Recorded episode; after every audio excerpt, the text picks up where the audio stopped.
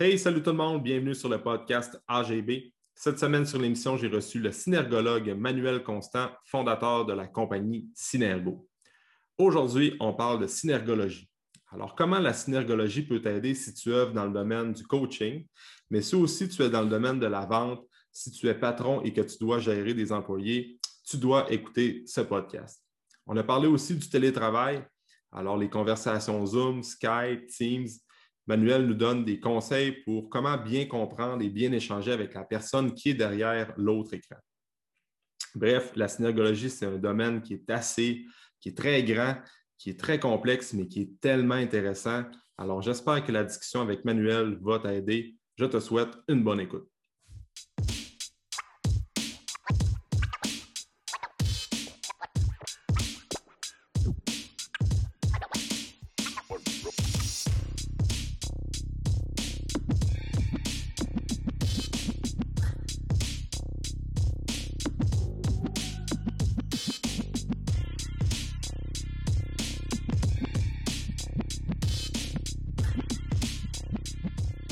Salut Manuel.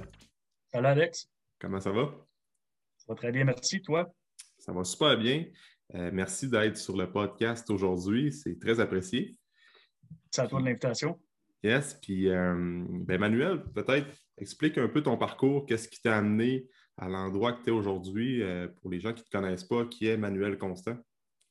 Ben, en fait, mon titre professionnel, c'est synergologue. Je mhm. suis formateur en communication non verbale. Déjà, ça jette un peu les bases.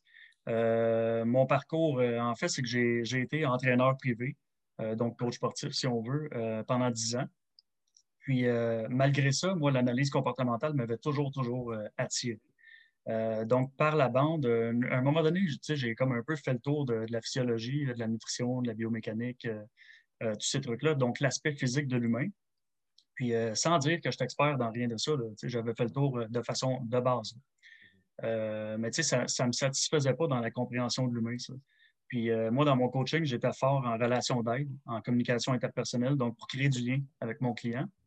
Je me suis rapidement aperçu euh, avec les années que, dans le fond, ce que je faisais dans le bureau, quand je rencontrais les gens, donc le blabla qui se passait dans le bureau, était dix fois plus impactant que n'importe quel programme que je pouvais leur donner, n'importe quelle prescription d'exercice. Donc, j'ai décidé finalement de commencer à étudier l'aspect plus moins tangible de l'humain, donc mental, psychologique.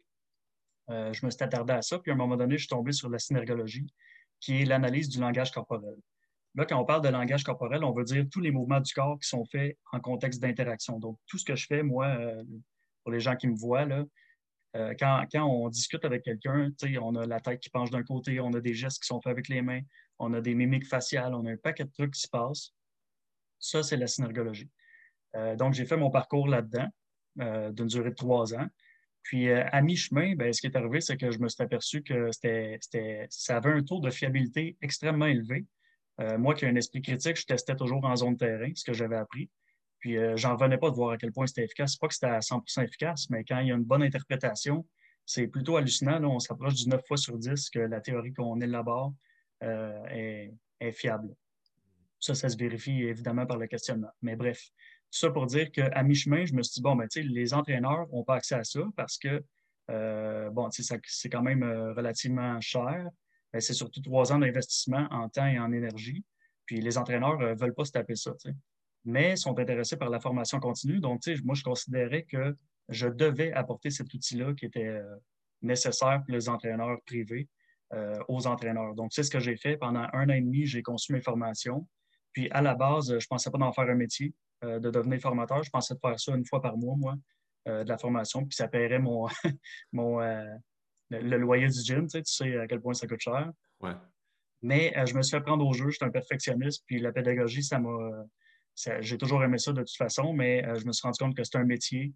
Puis là, j'avais pas envie d'être la moitié d'un entraîneur, puis la moitié d'être d'un pédagogue. J'ai décidé de me lancer à 100% là-dedans, puis de fonder mon, ma compagnie de formation en communication non verbale du nom de Synergo. Ça, c'est le, parcours rapide, là, si on veut. Oui, c'est ça. J'imagine qu'il y a plein de trucs. Là, euh, ouais, un peu les parenthèses qu'on n'a pas faites. Oh, oui, c'est ça. C'est ça. Euh, puis la synergologie, Manuel, ça, où est-ce qu'on peut apprendre ça? Je pense qu'il n'y a pas beaucoup de. Ben, l'éducation par rapport à la synergologie, le cours en soi, c'est où est-ce qu'on peut suivre ça? en fait, il y, a, il y, a, deux seuls instituts de synergologie auxquels on peut se faire former pour obtenir le titre de synergologue. C'est l'Institut québécois de synergologie et l'Institut européen de synergologie, mais ça découle du même homme qui est un docteur en sciences du langage du nom de Philippe Turchet, qui a fondé la synergologie. Donc, la maison mère est au Québec, à Montréal. On est chanceux. Mais, euh, sinon, il y, a, un autre institut aussi en Europe. OK. Parce que synergologue, c'est quelque chose qu'on ne voit pas souvent, justement, dans les professions. Il ne doit pas en avoir tant que ça au Québec. Du moins, je pense que es, moi, tu es le seul que je connais, mais euh, j'imagine qu'il ne doit pas en avoir beaucoup. Là.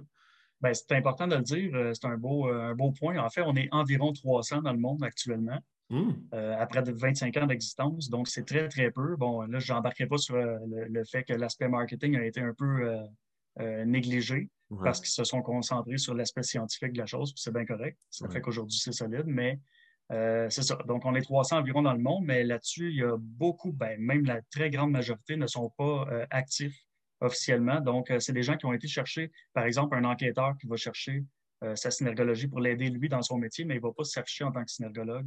Donc, euh, je te dirais, là, pour faire une évaluation très, très rapide, il y a peut-être 225 synergologues dans le monde sur les 300 qui ne s'affichent pas. Puis parmi la petite poignée qui reste, ben, il y a quelques formateurs, très peu en dehors des instituts dont je fais partie. OK. quand tu parles d'un métier qui est niche, c'est comme vraiment c'est pas mal euh, c'est pas mal en haut de la liste, en tout cas. Ben, c'est niche, puis euh, comme je l'ai adapté à plusieurs métiers, dont le coaching sportif, mm-hmm. un synergologue qui s'attarde au coaching sportif, il n'y en a pas. Il y a juste moi. Non, c'est ça, exactement. on parle. C'est plus qu'une micro-niche, c'est euh, oh, s'inventer un métier. C'est ça, c'est ça, exactement. si on parle de la, synergologie un peu par rapport au. si on, transfère vers un premier, un premier sujet ensemble par rapport à l'aspect coaching, euh, comme il y a beaucoup de coachs, de plus en plus on en voit que des entraîneurs au Québec qui vont suivre de tes cours euh, pour avoir une meilleure relation avec euh, leurs clients. Fait que comment, pour les coachs qui nous écoutent, c'est quoi l'importance de la synergologie quand on est dans le bureau ou en entraînement privé avec un client ou même ça peut aller aussi loin que des entraîneurs d'équipes sportives aussi. Là. Fait que c'est pas juste, quand on va parler de l'aspect coaching, c'est pas juste l'entraîneur dans son bureau avec le client, ça peut être vraiment assez vaste. Fait que, euh, c'est quoi l'importance de la synergologie pour aller rejoindre les athlètes ou clients? Euh, en fait, euh, c'est ça, on va, parler de ça, mais il faut savoir que ça s'applique à n'importe quel métier. Dans le fond, dès qu'on ne vit pas dans une grotte, c'est bénéfique. On y reviendra après. Mais pour faire une parenthèse pour le coaching sportif, mm-hmm. donc moi, dans l'aspect coaching sportif, j'englobe autant les entraîneurs privés, les kinésiologues, les naturopathes, les psychologues sportifs, tout ce qui se passe dans un contexte de consultation sportive, pour moi, c'est du coaching sportif.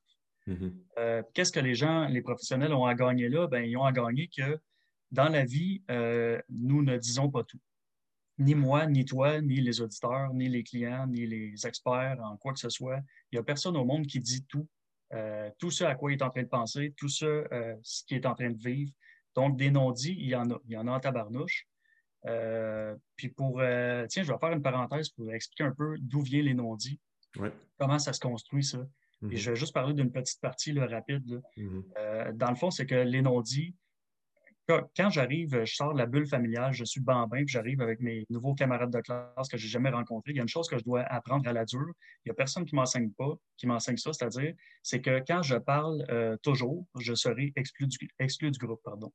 Euh, ça veut dire que si je parle tout le temps, que j'écoute personne, ben, je vais passer pour le petit fatigant, puis euh, je ne pourrai pas faire partie du groupe. Donc, on apprend à attendre notre tour de parole. Ça, ça veut dire que des fois, tu as des choses à dire, mais tu les retiens. C'est déjà, en partant, un filtre. C'est un non-dit. Parce qu'il y a plein de fois où tu as envie de dire quelque chose, mais tu ne le dis pas pour, euh, cette raison-là.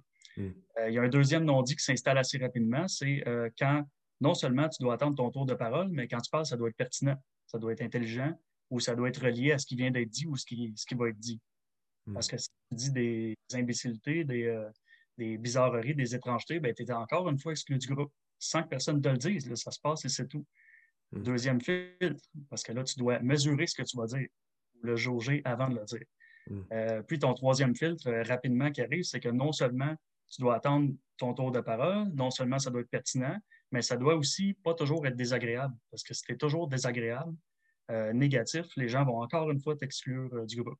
Donc, tu apprends que tu dois être agréable, pertinent et parler quand c'est le temps. Ça fait pas mal de non-dits, là, ça. On en retient des trucs. Là. Ça, c'est mhm. les trois premiers, là, je dirais, mais au, fil de la vie, là, avec les décennies, ça en installe comme ça des filtres et des non-dits euh, en mhm. permanence. Ça fait que la majorité du temps, on ressent ou on pense à quelque chose, puis on ne le dit pas. Ce n'est pas vraiment conscient, ça. Puis là, où, là, je ferme ma parenthèse pour les non-dits, mhm. sachant que tout le monde est bourré de non-dits. Ben, dans quelle optique est-ce que c'est intelligent de se dire euh, moi, je pose des questions, mon client va tout me dire que j'ai besoin de savoir? Ouais. C'est pas super. Euh, quand on y réfléchit, c'est un peu prétentieux de penser ça. Donc, on, Doit, euh, on doit se remettre en question et se dire crime. Ça peut, dans le fond, que si moi, je dis pas tout, mon client, il y a un paquet de trucs qui me dit ça, qui ne me dit mm-hmm. pas. Puis parmi ces trucs-là, combien il y en a de pertinents qui pourraient changer mon approche, pour les, laquelle je pourrais améliorer ma démarche puis satisfaire mieux ses besoins? Donc, la pertinence est là, c'est d'aller chercher finalement des informations qu'on n'aurait jamais eues si on n'avait pas été formé pour euh, le, décodage du non-verbal, si tu veux. Mm-hmm. c'est tout dans ces non-dits-là que tu peux creuser un petit peu plus sur un sujet ou euh, quelque chose qui t'accroche plus, puis là, tu peux aller vraiment euh, assez loin avec la personne pour vraiment connaître ses motivations, connaître ses, expériences qui l'ont amené aujourd'hui dans ton bureau ou dans une équipe sportive. Là. Fait que, il y a beaucoup, beaucoup d'informations à aller chercher là, comme tu dis. Fait que c'est pour ça que c'est important dans le domaine sportif. Là. Fait que, On en parlait tantôt, là, mais je peux apporter un exemple rapide, concret, là, avant qu'on switch de métier un peu, là, j'imagine. Euh, tu sais, tu es, entraîneur, puis euh, je sais pas, moi, tu as un client, ça fait huit mois que tu l'as, puis euh, là, tu as une grande progression avec lui.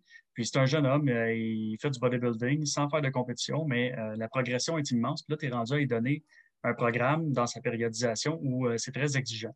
il est à haut volume, haute fréquence. Bon, peu importe. Donc là, tu es rendu là avec lui, puis il rentre dans, ton bureau un jour, puis il y a un signe euh, corporel, que ce soit un mouvement des yeux ou de la bouche, qui te laisse penser que, parce qu'habituellement, il n'est pas comme ça, mais te laisse penser, ce signe-là, qu'il y, a quelque chose, il y a un stress émotif. Là, en posant des questions par rapport à ça rapidement, tu te rends compte qu'il est en pleine séparation avec sa blonde, euh, ça dure depuis deux jours, puis là, c'est un peu l'enfer. Il n'y a pas la tête là. Bon, si euh, tu n'avais jamais eu cette info-là, si tu n'avais jamais remarqué ce truc-là, il ne te l'aurait peut-être jamais dit. Tu aurais donné son programme qui était très exigeant.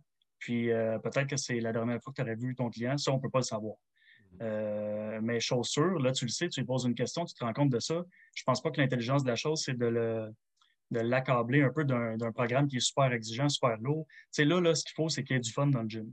Mm. Donc, toi, tu as adapté ton intervention par rapport à ce que tu as vu, puis un questionnement, puis une information que tu as, mm. récoltée. Mais ça, c'est c'est toujours comme ça avec la Synergo. Tu vois des trucs, euh, puis c'est toi qui considères quand c'est le temps ou pas d'intervenir. Euh, ça, c'est un exemple concret pour les entraîneurs. Hmm. Mais tu sais, ça, c'est fictif, je veux dire. Il, En inventer euh, un million comme ça, on finirait jamais. Oui, c'est ça, exact. OK, fait si on ferme la parenthèse par rapport au, domaine du coaching, domaine sportif, pour les entraîneurs qui nous écoutent, ça fait c'est un game changer, honnêtement. Puis quand on va avoir une bonne relation avec un, nos clients, c'est comme ça passe par là. Fait que, tu sais, souvent, c'est ce que j'aime dire, c'est que quelqu'un, le client qui va rester, ben, qui va avoir des résultats, c'est le client qui va avoir confiance en son coach puis qui va être motivé par l'approche que le coach va lui donner. Fait que souvent, tu peux avoir la meilleure, meilleure programmation parfaite, tout est calculé, les pourcentages d'intensité sont calculés, l'alimentation, c'est comme le nombre de grammes de protéines près qu'il lui faut, mais si la connexion ne passe pas, si la motivation n'est pas là, euh, ça, ne mène à rien, en fait. les relations euh, interpersonnelles n'ont jamais été aussi importantes qu'en ce moment. On le voit avec tout ce qui se passe, que ça, nous manque en tant qu'humain. c'est pour ça que euh, c'est important justement de se renseigner là-dessus. Absolument. Puis, dans le fond, pour faire un pont très rapide, euh, on appelle ça de l'entraînement privé où on dit je suis entraîneur personnel. Donc, c'est la personnalisation qui fait la différence là-dedans. Euh, sinon, si les gens veulent se faire euh, garocher un programme sur le coin du comptoir, ils vont aller, je n'aimerais pas de nom, mais dans des, des gyms grande surface où il n'y a personne qui s'occupe d'eux, puis ils vont lâcher la semaine d'après. Mm. Si on veut quelque chose de personnalisé, ben, il faut comprendre que ça ne passe pas juste par la technique mm. d'entraînement, ça passe aussi par les la relation interpersonnelle. Exact. Puis, si on fait un, justement, on, transfère de domaine par rapport à la synergologie, dans le domaine des entreprises. Je sais que tu pousses vraiment à ça, puis qu'il y a beaucoup, beaucoup de gens qui viennent te voir, euh, soit des employeurs, j'imagine, des propriétaires de business qui veulent euh, améliorer leur connexion avec leurs employés. Fait que si on parle de l'importance, euh, j'imagine qu'il devrait avoir quelques entrepreneurs ou propriétaires d'entreprises qui nous écoutent en ce moment. Fait que pour ces gens-là, tu peux-tu expliquer l'importance de, la synergologie? Probablement que c'est un peu la même affaire que dans le coaching, mais un peu différent. Fait que je suis curieux de t'entendre là-dessus. Ben oui, en fait, c'est que, comme on disait tantôt, ça s'adapte à n'importe quel, euh, quel métier, en fait, qui, dans le fond, là, je pose toujours une seule question. Est-ce que tu fais affaire directement avec les clients? Bon, si la réponse est oui, parfait.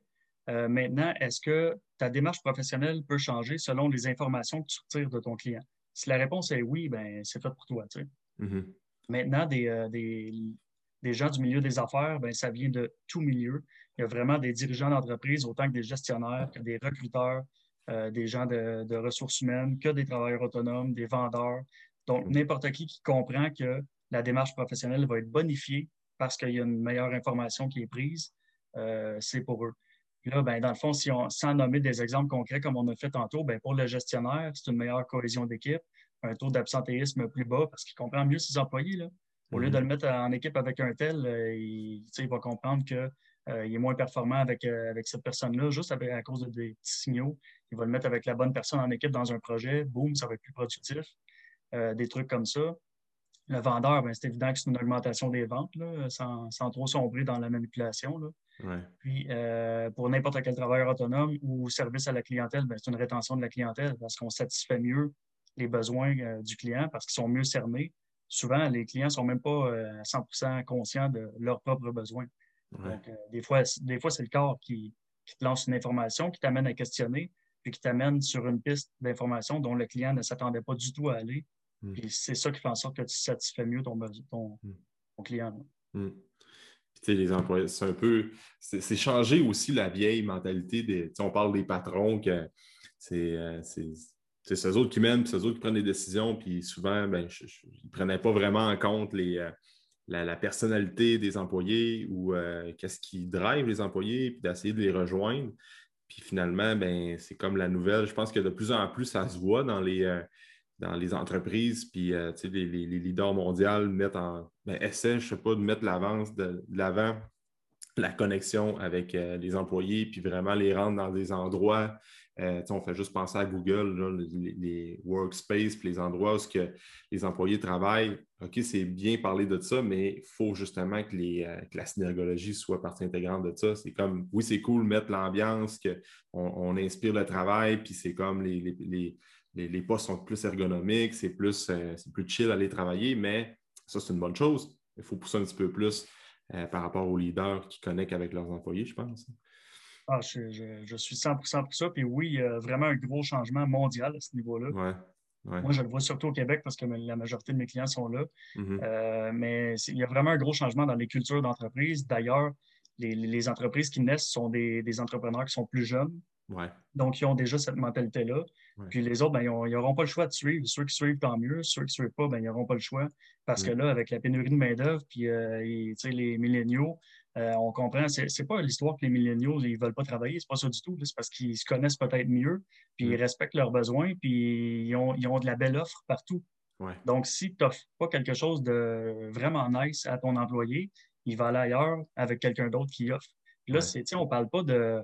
Ça peut avoir. C'est pas le discours de vous devez apporter un petit thé vert à votre employé, lui filater dans le dos pour faire de la psychothérapie. C'est pas ça du tout. C'est juste que peut-être que ça ne suffit pas de juste mettre un Nintendo dans le coin euh, dans, ton entreprise pour faire beau dans un post Facebook ou euh, LinkedIn parce que tu es une entreprise dont bien évolué. Peut-être que c'est plus que ça. C'est peut-être juste de mieux comprendre les besoins de ton employé et de t'adapter avec ça euh, si tu ne veux pas le perdre.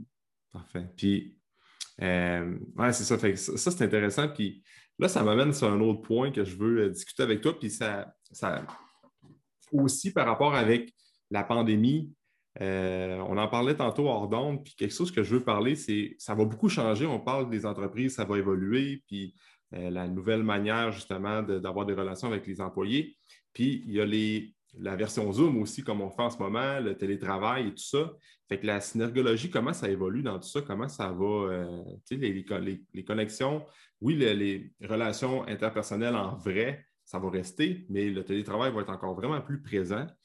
Fait que comment tu vois ça, toi, d'un point de vue synergologue? Ben, c'est un excellent point. Euh, comme je te disais un peu euh, hors d'onde tantôt, euh, j'ai des conférences qui sont spécialement adaptées pour le télétravail et le langage corporel. Dans le fond, c'est d'éviter les pièges non verbaux qui sont liés au télétravail. Puis le télétravail, dans le fond, ça a des avantages et des désavantages, mais oui, il va être de plus en plus présent.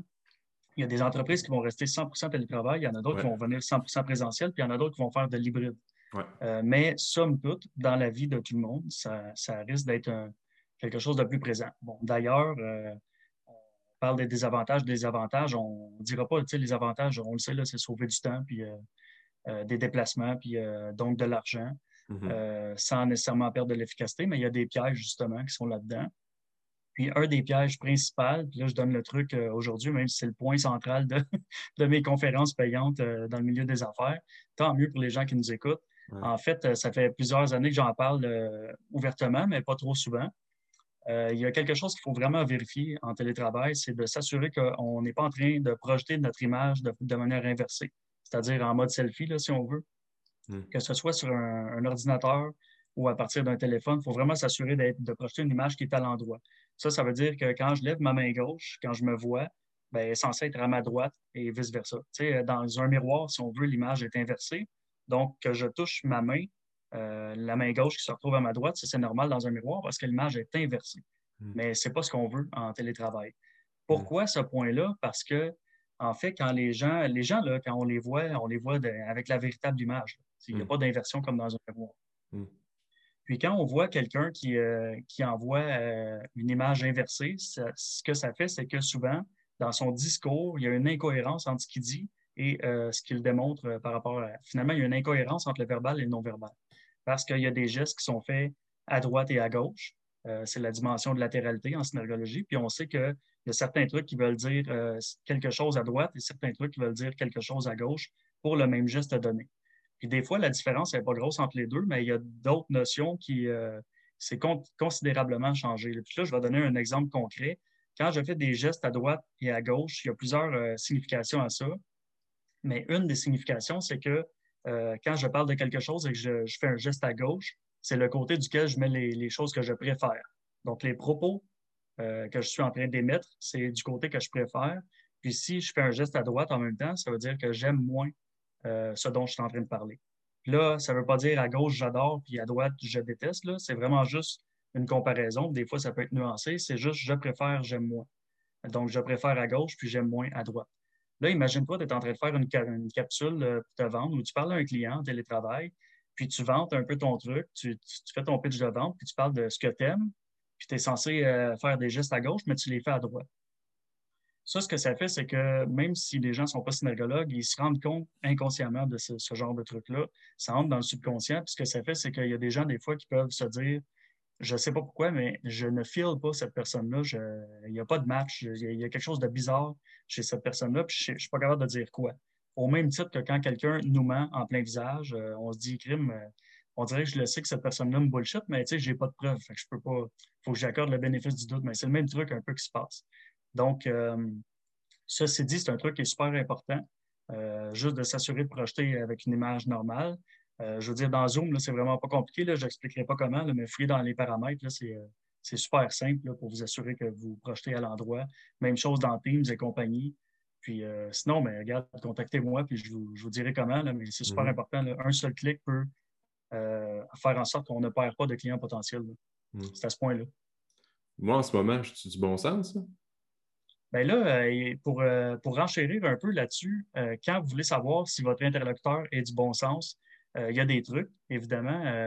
Là, il y a des trucs de synergologue, mais au-delà de ça, vous pouvez vous fier à ce qui est marqué dans l'arrière des corps. S'il y a une pancarte ou une horloge euh, par rapport aux aiguilles ou au, nombre ou aux ah. lettres qui sont, qui sont marquées, vous pouvez vous fier à ça.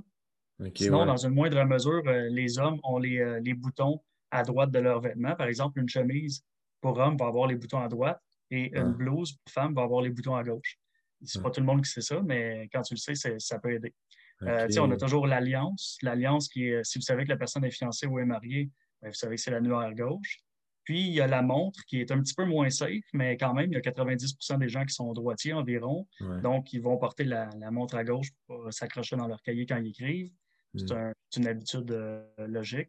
Donc, ça, c'est tous des signes qui peuvent vous aider. Sinon, les fameux thermostats en arrière euh, des gens, euh, quand on fait des rencontres Zoom, les, thermostats sont assez standardisés maintenant. C'est un truc blanc au mur. Puis la, petite vitre est à droite. Donc, si on voit qu'elle est à gauche, on sait que la personne est à l'envers. Ça, c'est les petits trucs faciles.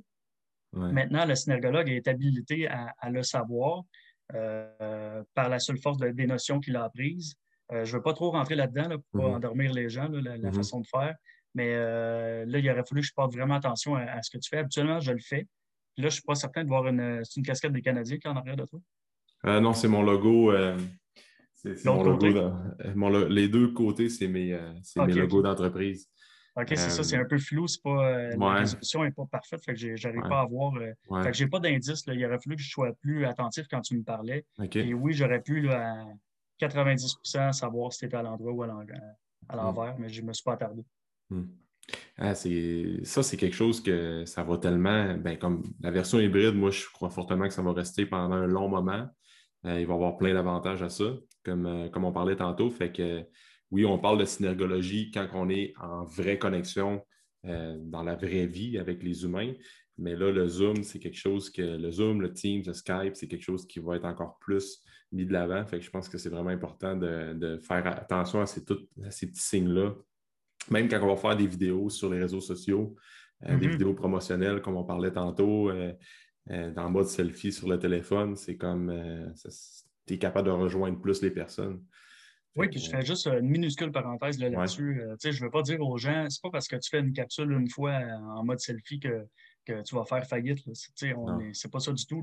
C'est juste de maximiser nos chances. Puis je pense qu'il n'y a personne qui est assez riche ou euh, prétentieux pour se permettre de perdre des clients potentiels juste parce qu'on n'a pas voulu faire un clic dans, des paramètres.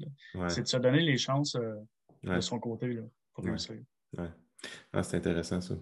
Puis euh, par rapport encore avec tout ce qui se passe en ce moment, il y a le fameux masque aujourd'hui. Euh, encore là, j'aimerais ça t'entendre sur comment ça va changer. Là. En ce moment, c'est sûr que depuis le mois de juillet l'année passée, il est obligatoire euh, partout.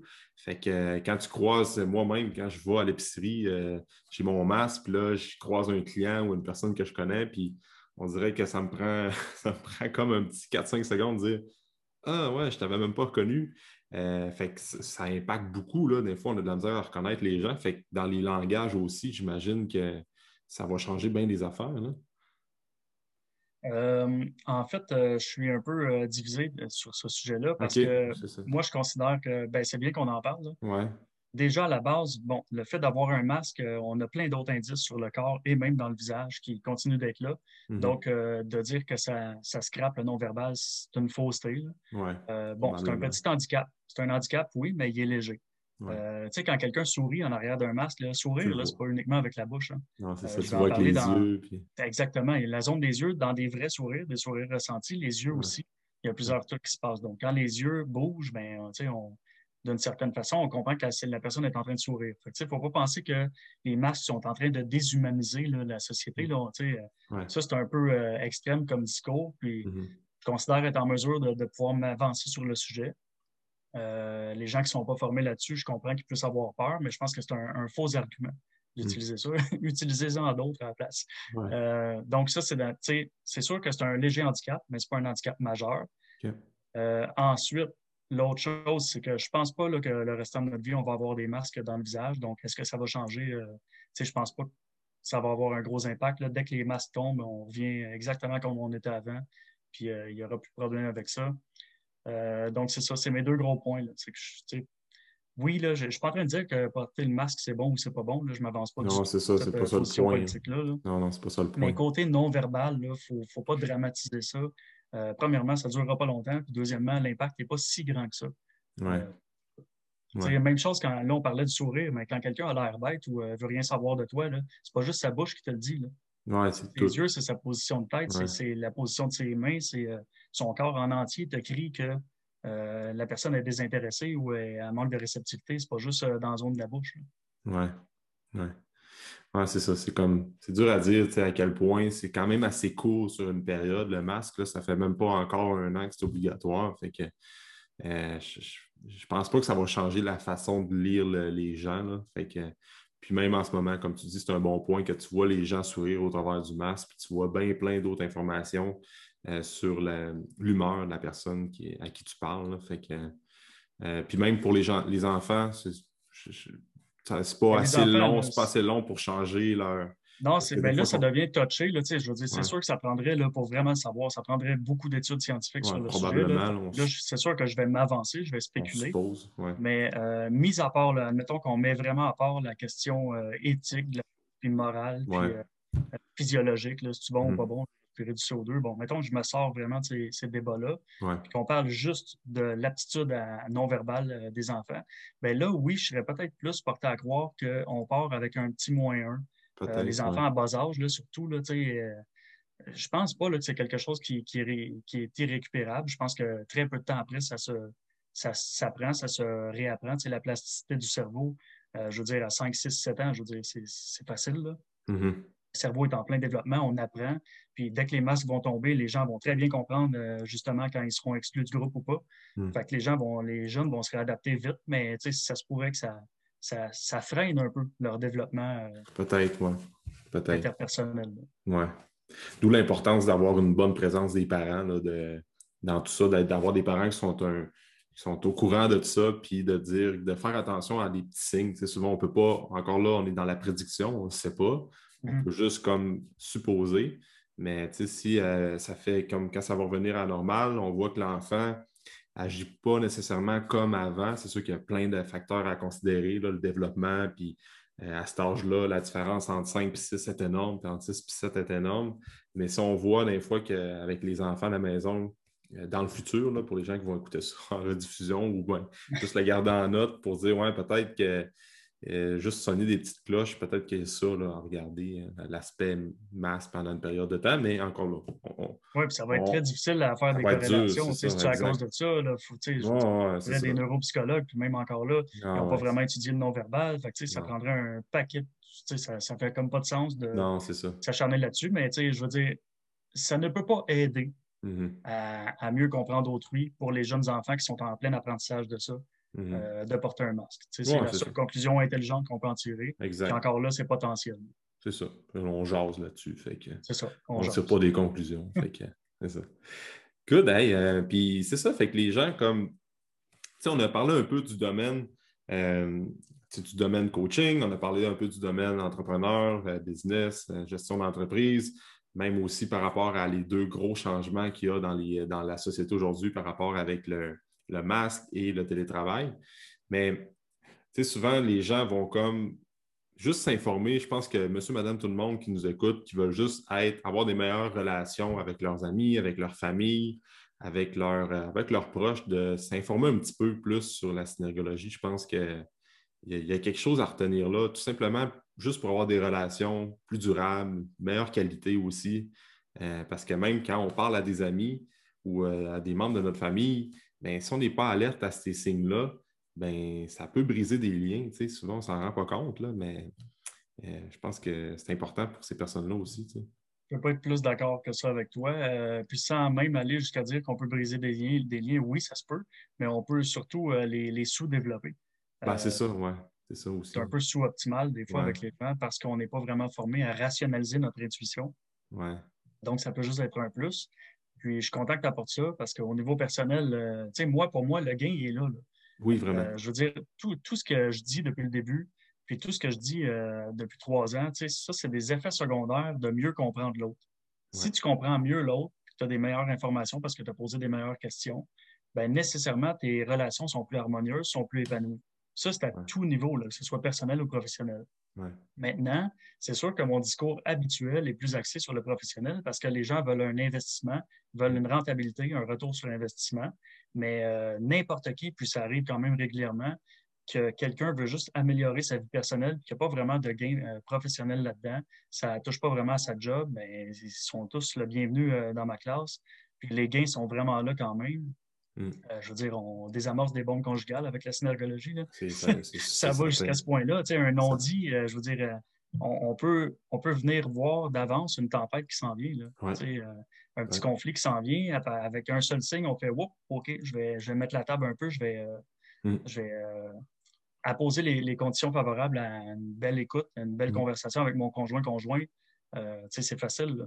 Donc, les gains sont autant au niveau personnel, c'est juste qu'ils ne sont pas euh, rentables monétairement. Euh, c'est ça. on a tellement gagné. C'est comme, oui, l'argent, c'est un peu ça qui nous fait vivre, c'est ce qui paye nos comptes.